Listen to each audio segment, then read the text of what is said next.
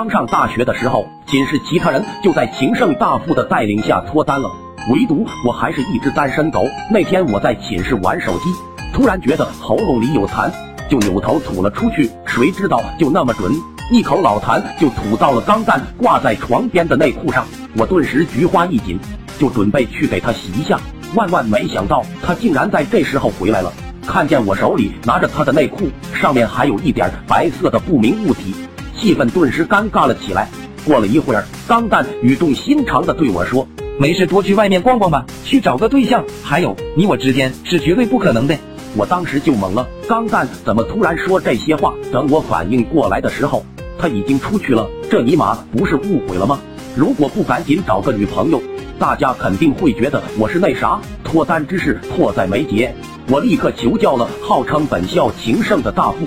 没想到这厮不见兔子不撒鹰，抠抠搜搜的还不想教我。为了脱单，我豁出去了，忍痛做了他的好大儿。爸爸，求您教我脱单秘籍。大富一听，顿时龙颜大悦，这才把脱单秘籍传授给了我。恋爱的基础是要和他熟悉起来，最好是一开始就和他产生一点小矛盾，然后主动去化解，这样就有交流的基础了。剩下的多夸夸他就行了。听君一席话，白读十年书。我终于学到了脱单的精髓。思考良久之后，我决定对暗恋已久的女神小月下手。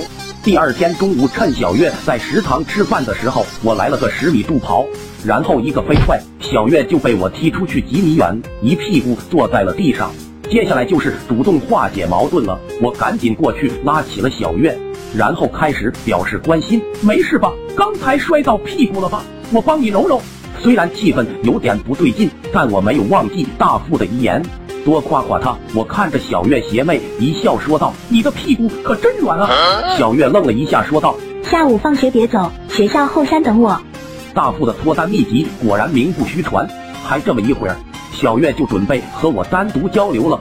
结果那天下午，我满怀期待的来到学校后山，就被小月的几个表哥恶狠狠的打进了医院。事后，小月也感觉挺过意不去的，她就去医院照顾我了。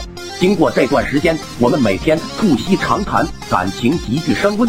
终于在出院那天确定了关系。走出医院大门那一刻，没想到这时候钢蛋这厮居然来了。他站在我面前说道：“我跟我女友分手了，这几天想了一下，其实我们也可以试试。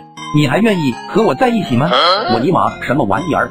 我刚想解释，小月就一个大耳刮子甩了过来，滚吧，你个死变态！这就是我单身的原因。